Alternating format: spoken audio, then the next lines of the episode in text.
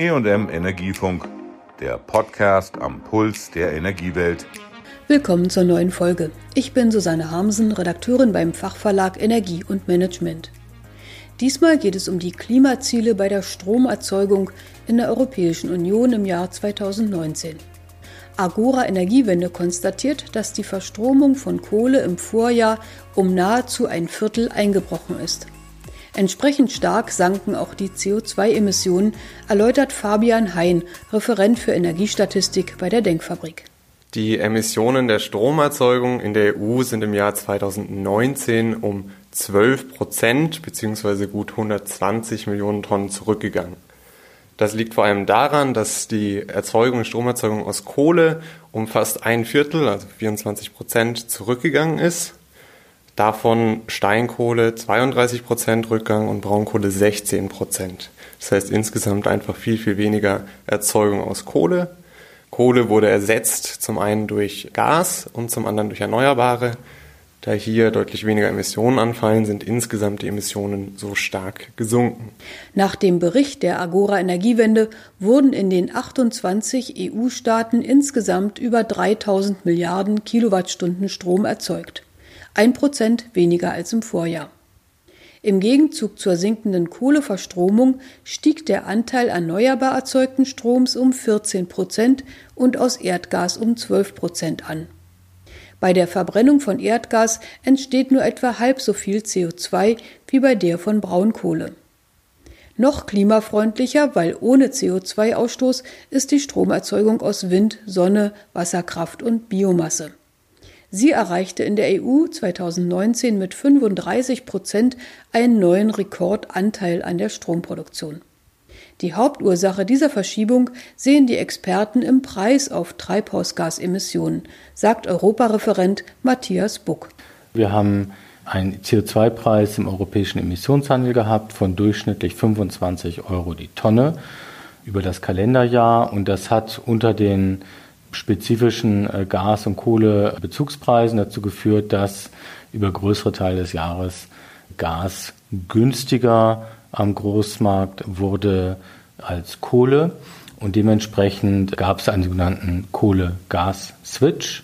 CO2-Preise sind wirksam. Der Trend, wenn wir nach vorne schauen, geht Richtung höhere CO2-Preise im europäischen Emissionshandel, einfach weil wir jetzt schon über die weitere Anschärfung des Emissionshandels sprechen, wenn wir in Europa den Klimaschutz in den nächsten zehn Jahren weiter beschleunigen wollen.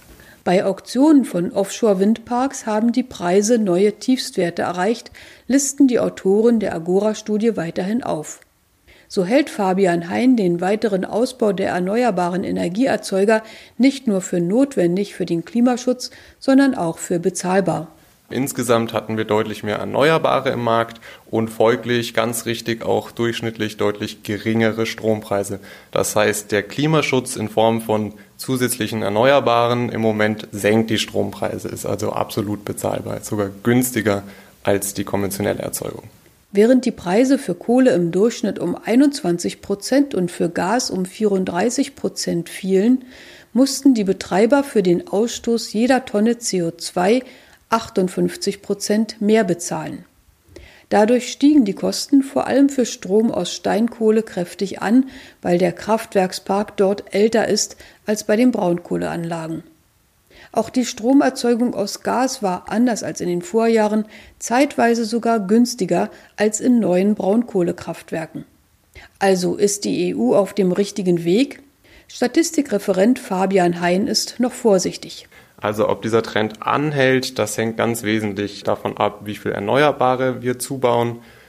Der Kohle-Gas-Switch ist nämlich einfach auf Gasseite durch die Kapazitäten limitiert und dementsprechend hängt es davon ab, ob wir Alternativen haben zur Kohleerzeugung. Kohle wird teurer und dementsprechend könnte dieser Trend anhalten, es ist aber nicht zwangsweise gegeben hängt natürlich dann auch nochmal wieder damit zusammen, welche Länder jetzt Kohle definitiv abschalten und welche nicht. Die meisten EU-Staaten seien im Begriff, aus der Verstromung von Kohle auszusteigen, heißt es in dem Bericht der Agora weiter. 15 Staaten hätten inzwischen feste Zeitpunkte für den Kohleausstieg, in Spanien und Tschechien werde zumindest darüber diskutiert.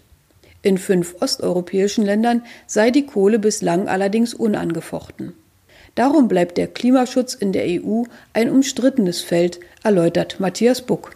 Der Ausstieg aus den fossilen Stromquellen muss geplant werden und der Zubau und Einstieg in die Alternativen muss auch geplant werden. Das kann man so deutlich sehen, dass die Mitgliedstaaten, die ernsthaft überlegen, wie machen wir eine Energiewende, haben allesamt inzwischen Enddaten für die Kohleverstromung festgesetzt und sehr klare Zubaupfade für die erneuerbaren Energien etabliert. Der wichtige Fokus aus europäischer Sicht sind die sogenannten nationalen Energie- und Klimaschutzpläne, die insgesamt uns zeigen, dass wir noch nicht dahin unterwegs sind, wo wir hinkommen müssen bis 2030, aber zunehmend die Herausforderung angenommen wird. Können wir das schaffen, äh, was wir uns vorgenommen haben? Auf jeden Fall, gerade soweit es um den weiteren Zubau von Erneuerbaren geht. Das ist herausfordernd, aber absolut machbar. Es gibt eine größere Zahl von Mitgliedstaaten in Europa, die heute deutlich hinter dem Durchschnitt liegen im Bereich erneuerbaren Strom im Mix, obwohl sie sehr, sehr gute Potenziale haben. Das betrifft vor allem ost- und südosteuropäische Mitgliedstaaten.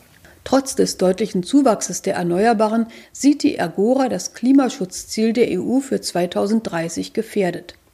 Nach Berechnungen der EU-Kommission müsste der Stromanteil aus erneuerbaren Quellen bis dahin von heute 35 Prozent auf mindestens 57 Prozent steigen, und das bei einem wachsenden Stromverbrauch. Die Erzeugung von Strom aus Wind und Biomasse müsse deswegen in den nächsten zehn Jahren mindestens verdoppelt und die Produktion aus Sonne verdreifacht werden, berechnet Agora. Das bedeutet, dass die Erneuerbaren in den 2020er Jahren doppelt so schnell ausgebaut werden müssten wie im abgelaufenen Jahrzehnt, fordern die Experten. Im Gegensatz zu den Fortschritten bei der Stromerzeugung sanken die Klimagasemissionen der Industrie in der EU nur um ein Prozent. Auch hier bleibt also viel zu tun, resümiert Matthias Buck.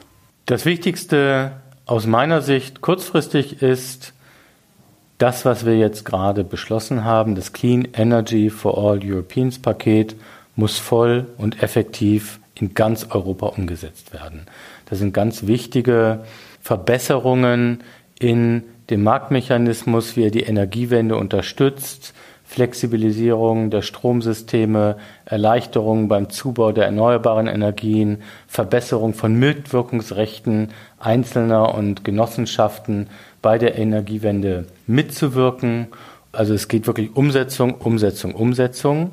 Nicht nur Zielerhöhungsdebatte, aber wir wissen auch, der momentane Handlungspfad, den wir uns vorgenommen haben, reicht aus wissenschaftlicher Sicht noch nicht aus, auch nicht, um bis 2050 treibhausgasneutral zu werden in ganz Europa.